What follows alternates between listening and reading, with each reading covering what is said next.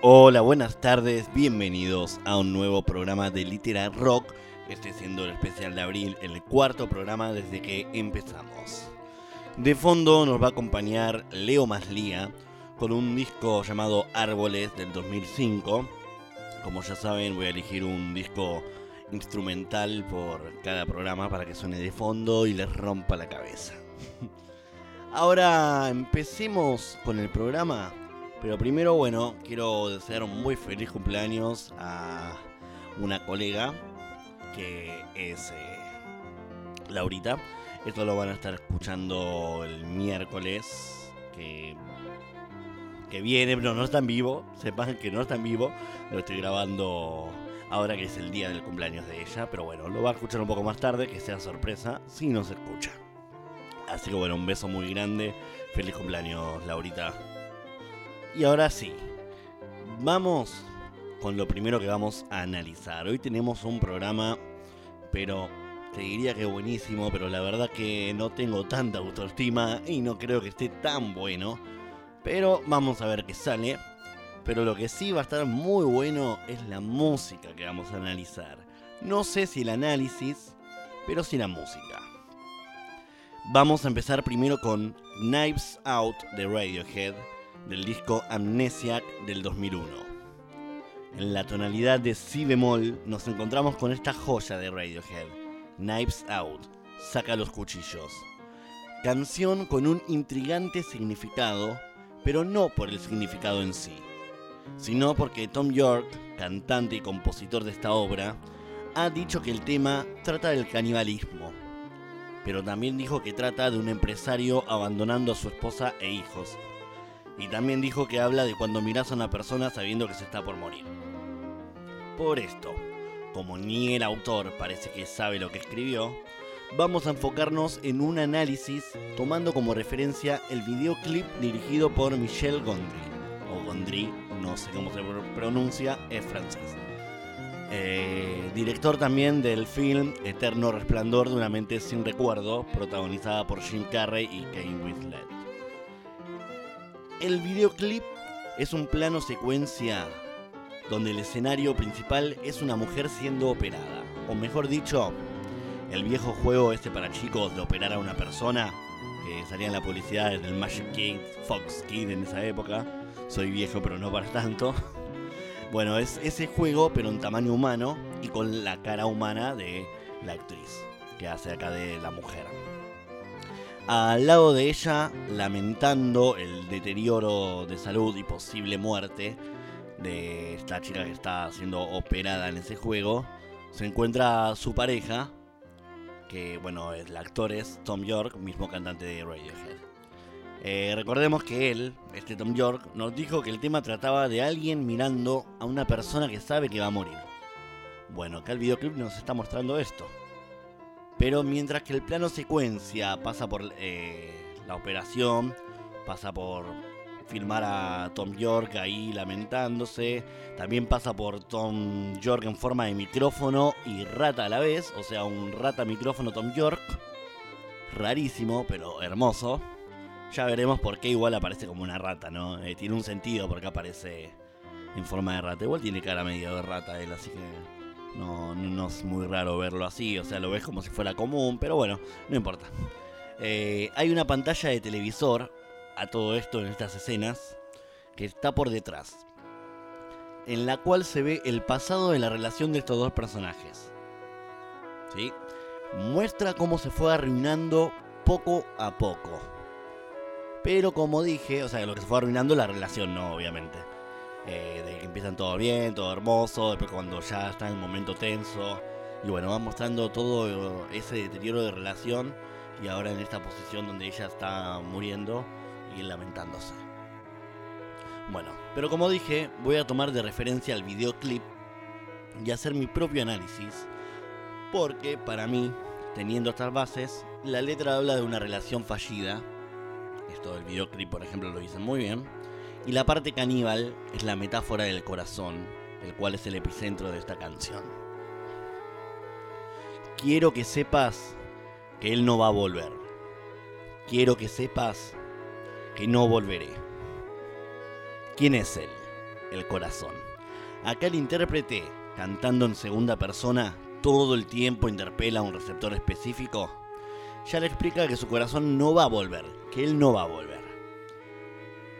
Así que saca los cuchillos, atrapa al ratón, no mires abajo, métetelo en la boca. Les dije que Tom aparecía con forma de ratón micrófono.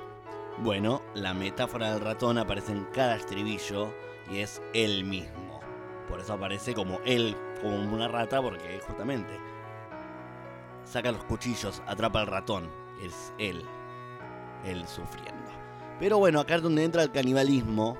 El hombre dolido, con el corazón roto, pide que con los cuchillos le arranquen el corazón y se lo coma.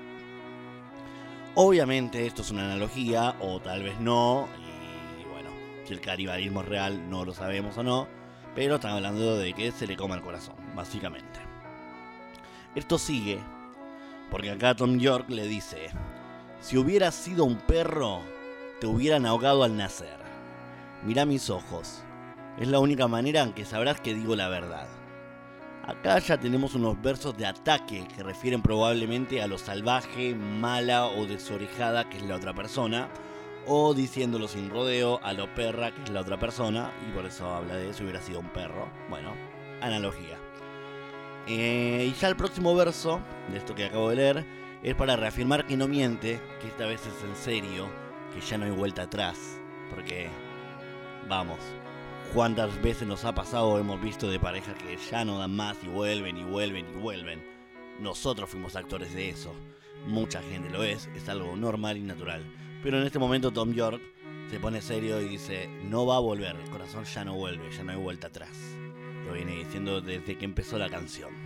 Así que saca los cuchillos, cocinalo, aplastale la cabeza, ponelo en la olla, sádico, hermoso de sádico, lo mismo que antes, pero ahora al menos le aconseja cocinarlo antes de comerlo, porque antes era atrapa el ratón, saca los cuchillos, metételo en la boca, no, ahora bueno, ponelo en la olla.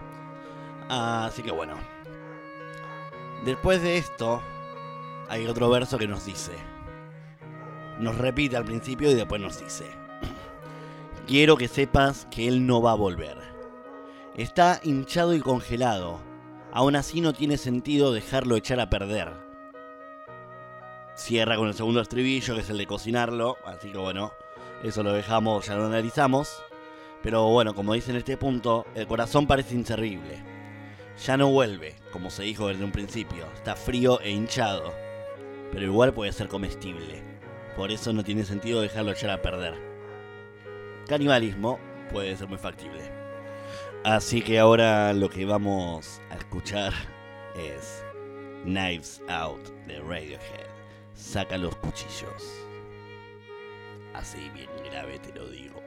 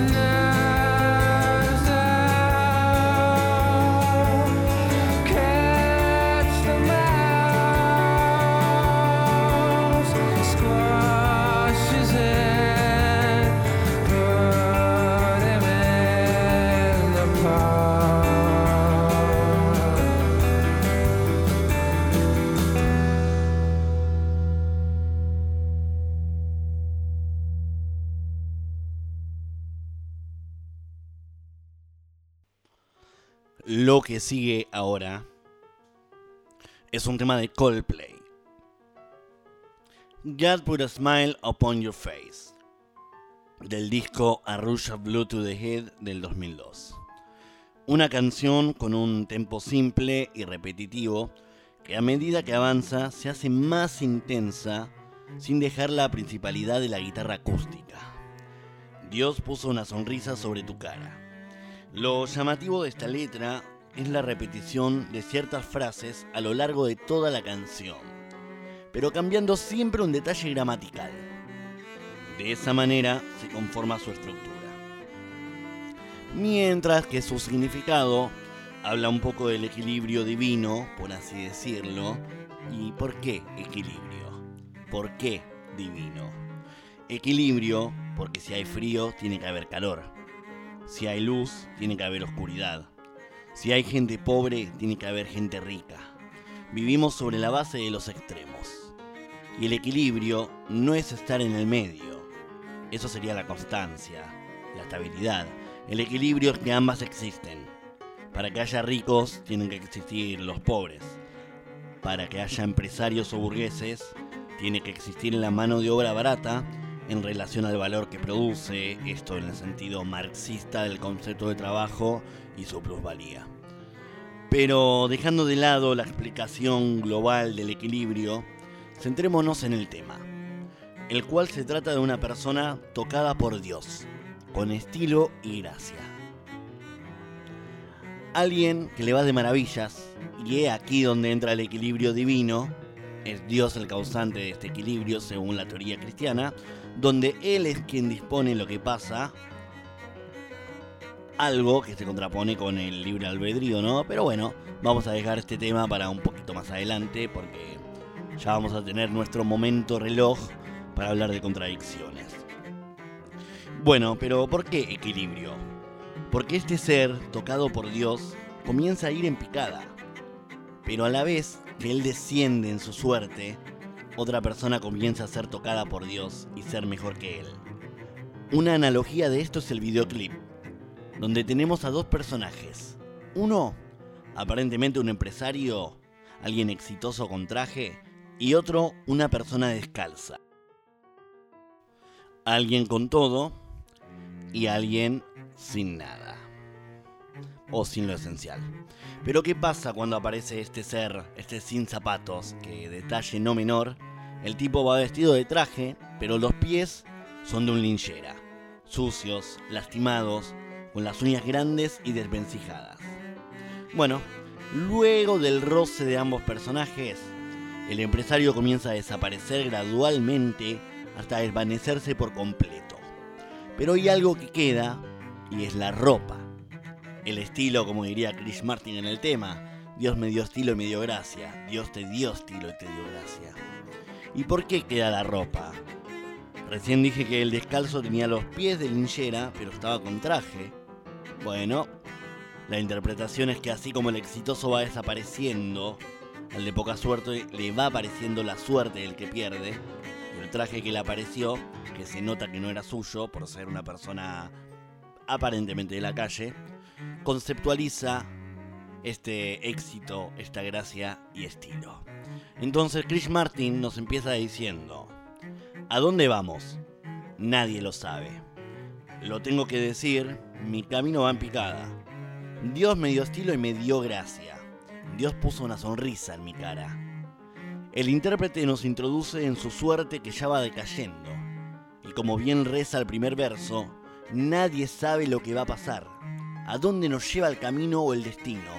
Digo esto porque ya en la siguiente estrofa empieza a aparecer la frase Draw the line, que se traduce escribir la línea, pero significa escribir el destino. ¿A dónde vamos a dibujar la línea? Draw the line, ¿no? Lo tengo que decir, te hice perder el tiempo. ¿A dónde voy a caer desde la gracia? Dios puso una sonrisa en tu cara. Y acá no solo nos termina diciendo que su suerte pasa para otro, sino que también dice que le hizo perder el tiempo. Esto se debe a que mientras el primero estaba bien, el segundo estaba mal, y ese es el tiempo perdido. Con respecto a la gracia, Piensen esto. ¿Cómo se sentirá estar abajo después de estar arriba? ¿A dónde voy a caer desde la gracia? Y acá viene el estribillo que nos dice, ahora, cuando hagas algo, yo seré peor que tú. Cuando hagas algo, yo querría lo mismo. Ahora, cuando trabajes en donde se escribe la línea, tu suposición es tan buena como la mía. La suerte se transfiere. Ahora es el segundo quien le va bien. Y el primero el que querría estar así. Y la suposición, esa del final, tu suposición es tan buena como la mía. Your guess as good as mine. Tengo un inglés de mierda. Eh, bueno, esta suposición en realidad es una adivinación para el destino. Para saber prever lo que va a pasar. Para draw the line, para escribir la línea, escribir el destino, que es lo que lo hace uno exitoso, adelantarse a los hechos y poder resolver las cosas. Bueno, ahora esta adivinación, esta preparación, es tan buena como la era antes la de la primera persona. Después el tema va terminando y nos dice, ¿a dónde vamos? Nadie lo sabe. Nunca digas que tu camino va en picada. Cuando Dios te ha dado estilo y te ha dado gracia y puso una sonrisa en tu cara.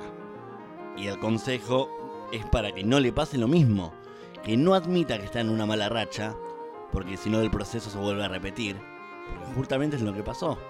Cuando dijo, lo tengo que decir, mi camino va en picada, ahí se le fue en picada, se le fue al carajo y su suerte se le traspasó a la otra persona. Así que bueno, consejo que no diga nunca que el camino va en picada, cuando Dios te da estilo y gracia y pone una sonrisa en tu cara, porque te va a ir pa'l carajo peor. Eh, bueno, después repite Bastribillo, termina el tema.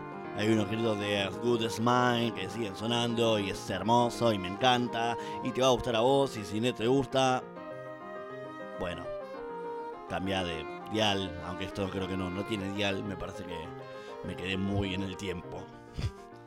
Escucha, Coldplay, God put a smile upon your face.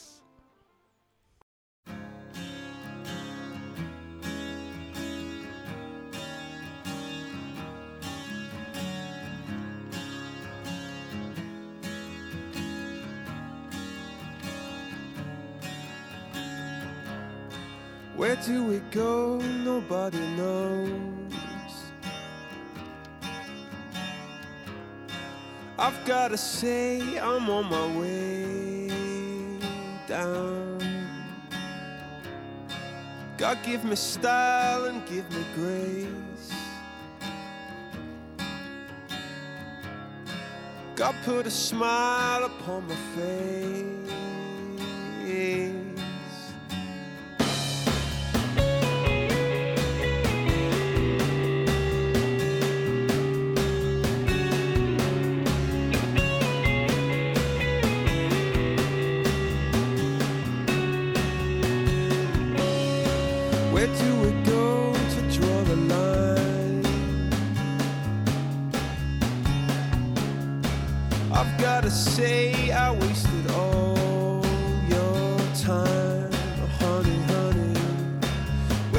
I go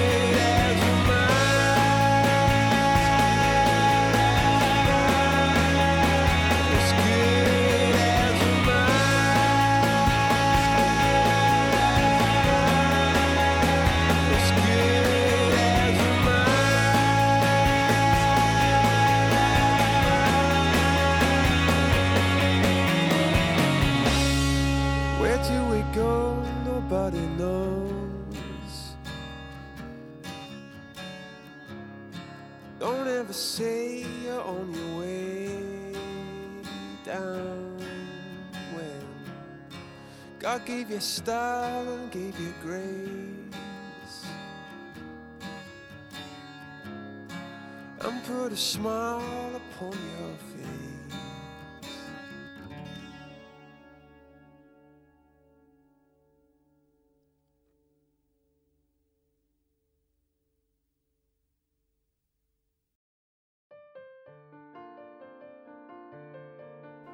Hoy estoy con la voz bastante dañada, parece. Les comento que mañana, que esto viste como es un viaje en el tiempo, porque mi mañana es hace cuatro días de ustedes. Pero bueno, mi mañana tengo que grabar justamente voces con mi banda. Y la voz ya, ya está, está muriéndose. Así que bueno, deseenme suerte a mi yo pasado cuando escuchen esto. Eh, nada, paradojas del tiempo. Pero no importa el tiempo porque no voy a hablar de ningún tema que tenga que ver con el tiempo, sino que voy a hablar con un tema que tenga que ver con las páginas. Turn the Page, de Bob Seger, del disco Back in 72. Vamos a decirlo así para no complicarnos con los números en inglés. Listo, de vuelta en el 1972. Que el disco salió en 1973, así que bueno, tiene que ver con un viaje en el tiempo, ¿ves? ¿Te das cuenta? El 73 dice volver al 72.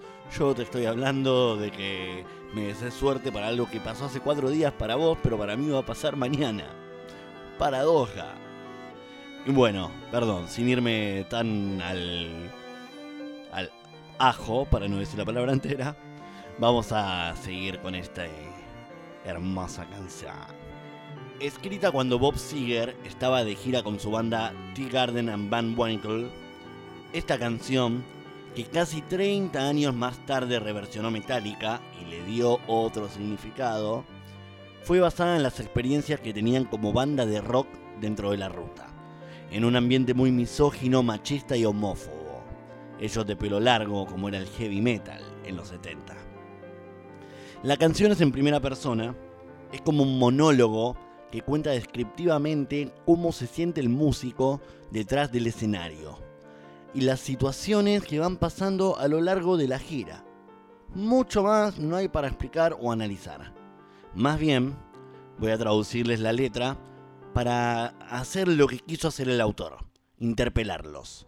Pero no vamos a escuchar la versión original del tema, sino la de Metallica, en la cual el enfoque que le dan es sobre una es sobre una trabajadora sexual. Fundamento sostenido por el videoclip que nos muestra la vida de una madre soltera que trabaja de prostituta. Y bueno, también nos muestra la viol- violencia machista en la que es sometida.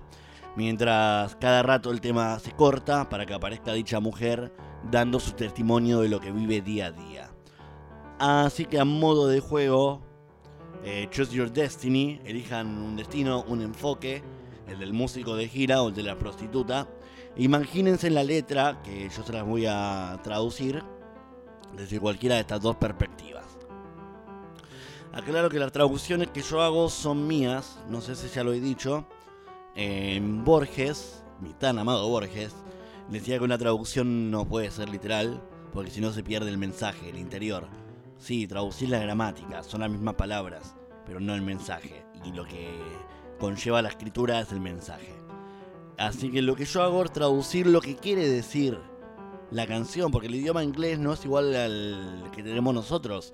Las palabras significan muchas cosas y son conceptos abstractos muchas veces, como los tenemos acá. Pasa que acá tenemos 20.000 palabras para decir lo mismo y allá tienen una palabra para decir 50 cosas. Así que bueno, vamos a empezar a decirte qué nos dice Bob Seger y después James Hetfield de Metallica. Elegí la prostituta o la banda de gira. Sobre una larga y solitaria autopista al este de Omaha, puedes escuchar el motor ronroneando como si fuera una larga canción. Podés pensar en la mujer o la chica que conociste la noche anterior, y tus pensamientos pronto vagarán en la manera que siempre lo hacen. Cuando conducís 16 horas y ya no hay mucho más que hacer, no sentís muchos deseos de viajar. Solo querés que el viaje se termine. Pero acá estoy, otra vez en el camino. Acá estoy, sobre el escenario. Acá voy, jugando a ser la estrella de nuevo. Acá voy, dando vuelta a la página. Te metes en un restaurante a un lado de la ruta y sentís los ojos sobre vos, como si te diera un escalofrío. Pretendés que no te molesta, pero quisieras explotar. Algunas veces los escuchás hablar, otras veces no. Los mismos viejos clichés. ¿Es, ¿Eso es una mujer o es un hombre? Y siempre te superan en número, no te atreves a enfrentarlos. Pero acá estoy, otra vez en el camino. Acá estoy, sobre el escenario. Acá voy, jugando a ser la estrella de nuevo.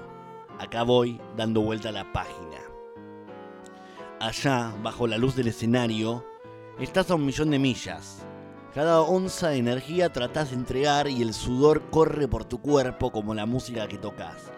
Más tarde, cuando anochece, mientras te recostás sin dormir en la cama, con el eco de los amplificadores retumbándote en la cabeza, te fumás el último cigarrillo del día recordando lo que ella dijo.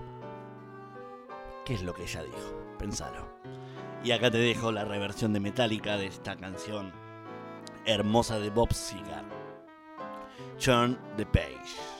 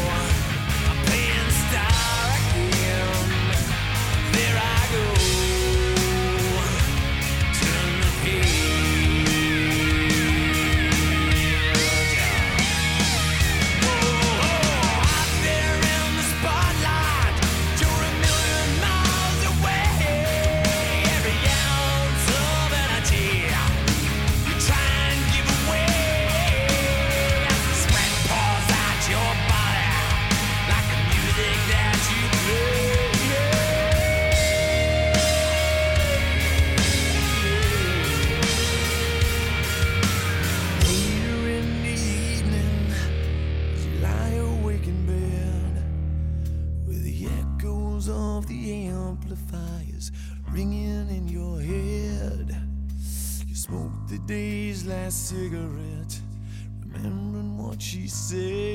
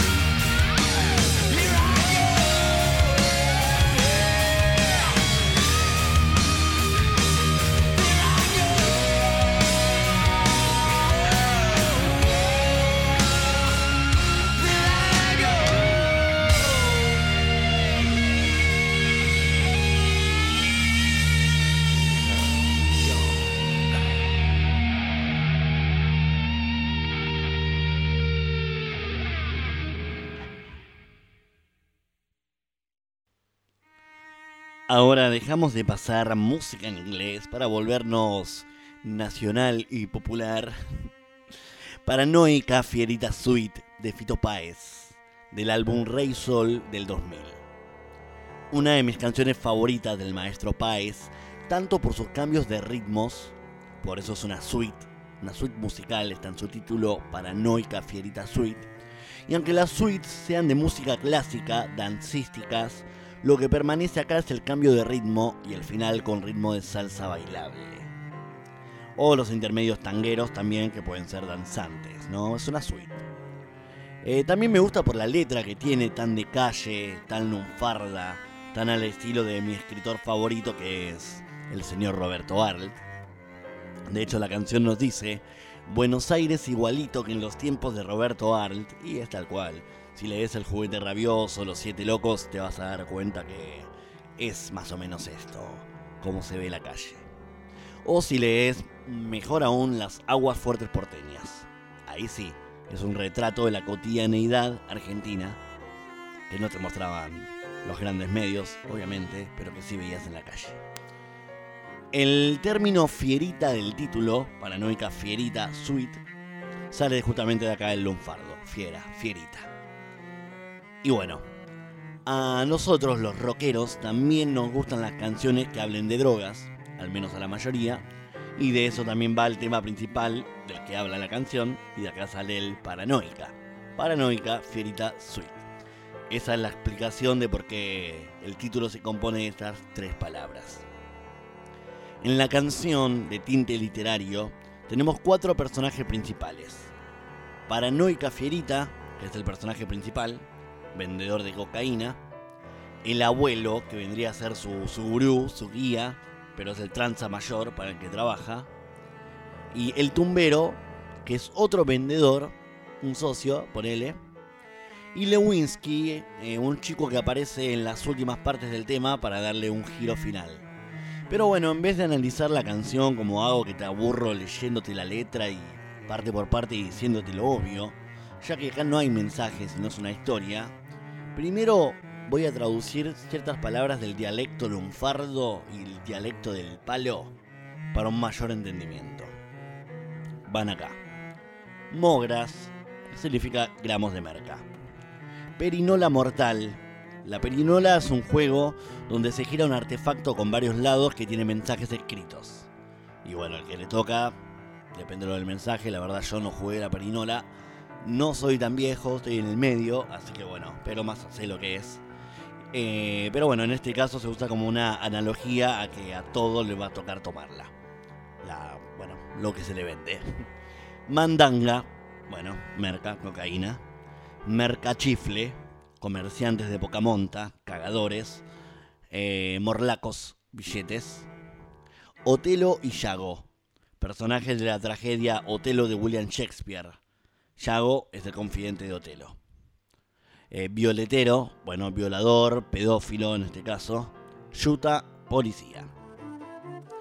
Igual no solo les voy a decir eh, la traducción de esta palabra que son muy obvias, pero por ahí a alguien se le escapa alguna, como la de Otelo y Yago, tenés que haber leído Shakespeare para entenderlo.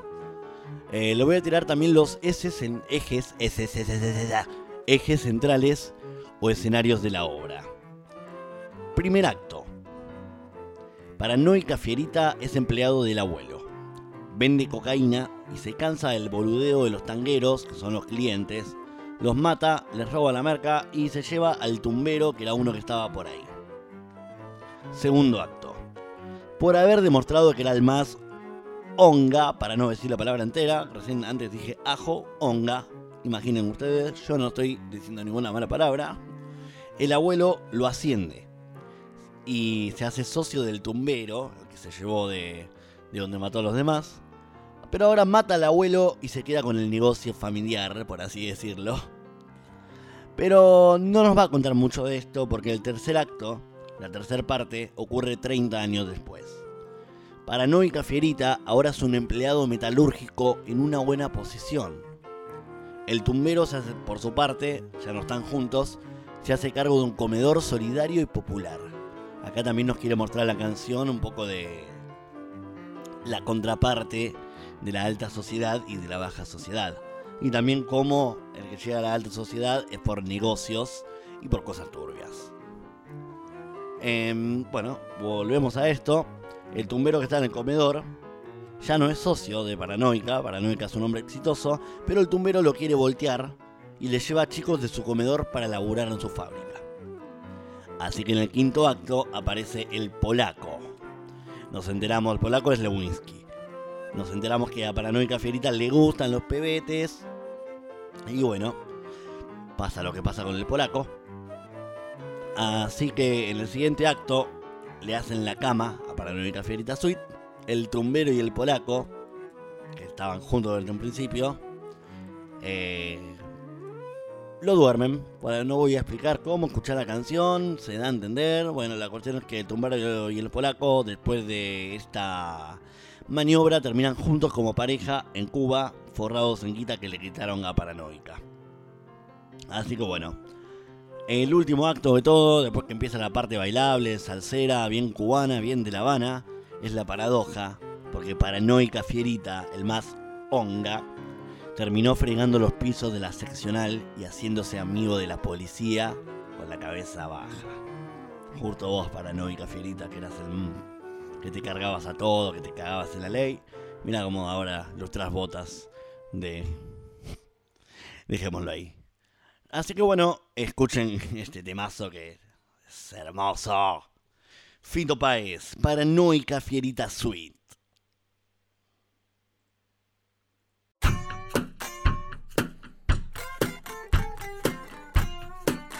Iba duro pero armado hasta los dientes por la vida y no había otra, lo tenía que hacer. Iba solo a Puente Alcina y veía policías en los bares y en la calle también. Les llevaba unos tangueros, 15 mogras del abuelo, que era el capo de la calle Tomás. Tomás de Anchorena, la del chofi, de la mala y de la buena, toman todos, pero no la mortal. Paranoica, fierita, te cargabas una cantidad. Se encontró con los tangueros, unas perras, un tumbero, dos modernos que fumaban mucho crack. Y un pirómano bombero, todo en un pequeño agujero. Y él decía, le gustaba incendiar. Pero él era tan tan bueno que siempre apagaba el fuego, que tenía la ilusión de crear un planeta imaginario para amar y hacer daño donde no esté prohibido desear. Buenos Aires igualito que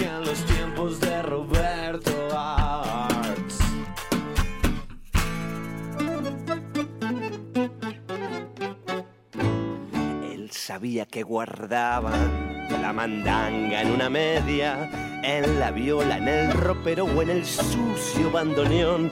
Los tangueros eran viejos, muy dementes, muy despiertos. Si podían no pagar, les resultaba mejor. Y nunca tomaban mucho, le vendían a los giles para que se den coraje, fuerza, coraje y valor. Miserables mercachifles, esto ya parece un chiste. O me pagan o les hundo uno a uno el cañón. Se llevó toda la merca, al tumbero lo hizo socio y el abuelo hacía un buen día lo recompensó. Le dio al magro caballito hasta el parque Rivadavia. Le dio más que un porcentaje y una gran comisión. Que no hiciera mucho ruido, que no fuera presumido. Guarda con los de la noche, guarda con el rock and roll. Los consejos le sirvieron, fue ganando su respeto y fue clásico y astuto con la tradición. Y así se cargó al abuelo, se quedó con todo y no desanimó.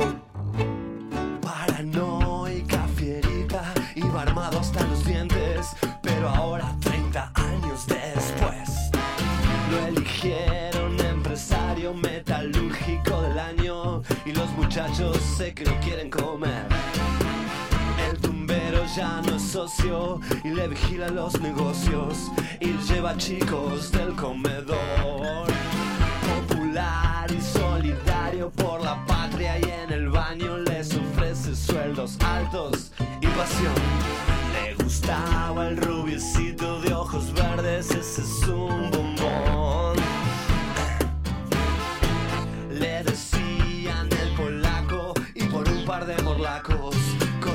cocinaba guiso en el comedor. Que no era ningún boludo, se grabó todo en Walkman, sus gemidos y los de su patrón. Las promesas de los viajes, matrimonio en Filipinas, los pedidos de la ropa interior. El tumbero lo sabía, el polaco era Sotelo y el suyago para hacerle favor.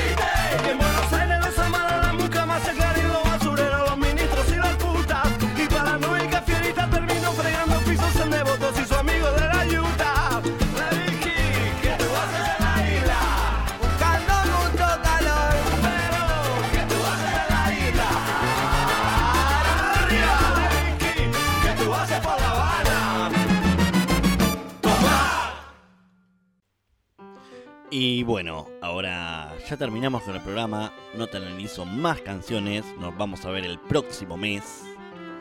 Y te voy a dejar con nuestro querido Julito Cortázar, como siempre, leyéndote algo de su propia autoría. Sorprendete, él mismo te va a decir que te va a leer. Nos vemos la próxima. si hay próxima. Si seguimos vivos. Si no nos mata el COVID. Si no nos mata el hambre. Si no nos mata la miseria humana. Nos vemos en la próxima. Eh, bueno, gracias Gustavo. Bebé Rocamadour. Bebé, bebé. Rocamadour. Rocamadour, ya sé que es como un espejo. Estás durmiendo mirándote los pies. Yo aquí sostengo un espejo y creo que sos vos. Pero no lo creo. Te escribo porque no sabes leer. Si supieras no te escribiría o te escribiría cosas importantes. Alguna vez tendré que escribirte que te portes bien o que te abrigues. Parece increíble que alguna vez, Rocamadour. Ahora solamente te escribo en el espejo. De vez en cuando tengo que secarme el dedo porque se moja de lágrimas. ¿Por qué, Rocamadour? No estoy triste, tu mamá es una pavota. Se me fue al fuego el borscht que había hecho para Horacio. ¿No sabes quién es Horacio, Rocamadour? Señor que el domingo te llevó el conejito de terciopelo, que se aburría mucho porque vos y yo nos estábamos diciendo tantas cosas y él quería volver a París. Entonces te pusiste a llorar y él te mostró cómo el conejito movía las orejas. En ese momento estaba hermoso. Quiero decir Horacio. Algún día comprenderás, Rocamadour. Rocamadour. Es idiota llorar así porque el Bosch se ha ido al fuego. La pieza está llena de remolacha, Rocamadour. Te divertirías si vieras los pedazos de remolacha y la crema todo tirado por el suelo. Menos mal que cuando venga Horacio ya habré limpiado. Pero primero tenía que escribirte. Llorar así es tan tonto. Las cacerolas se ponen blandas. Se ven como halos en los vidrios de la ventana. Y ya no se oye cantar a la chica del piso de arriba, que canta todo el día. Les amants du Havre. Cuando estemos juntos te lo cantaré, verás. Puisque la terre est ronde, mon amour t'en fait pas. Mon amour t'en fait pas. Horacio la silva de noche cuando escribe o dibuja. A ti te gustaría, Rocamadour. A vos te gustaría. Horacio se pone furioso porque me gusta hablar de tú como Perico. Pero en el Uruguay es distinto. Perico es el señor que no te llevó nada el otro día, pero que hablaba tanto de los niños y la alimentación. Sabe muchas cosas. Un día le tendrás mucho respeto, Rocamadour. Y serás un tonto si le tienes respeto. Si le tenés. Si le tenés respeto, Rocamadour. Rocamadour, Madame Irene no está contenta de que seas tan lindo, tan alegre, tan llorón y gritón y meón. Ella dice que todo está muy bien y que eres un niño encantador. Pero mientras habla esconde las manos en los bolsillos del delantal como hacen algunos animales malignos, Rocamadour, y eso me da miedo. Cuando se lo dije a Horacio se reía mucho, pero no se da cuenta de que yo lo siento y que aunque no haya ningún animal maligno que esconde las manos, yo siento, no sé lo que siento, no lo puedo explicar. Rocamadour, si en tus ojitos pudiera leer lo que te ha pasado en estos 15 días, momento por momento.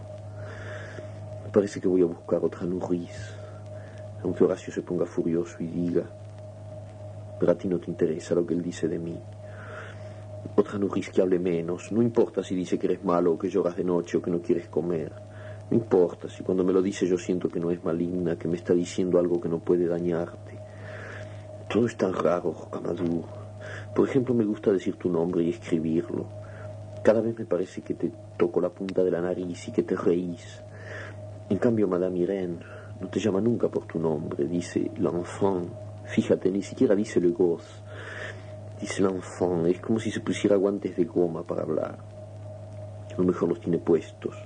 Y por eso mete las manos en los bolsillos y dice que sos tan bueno y tan bonito.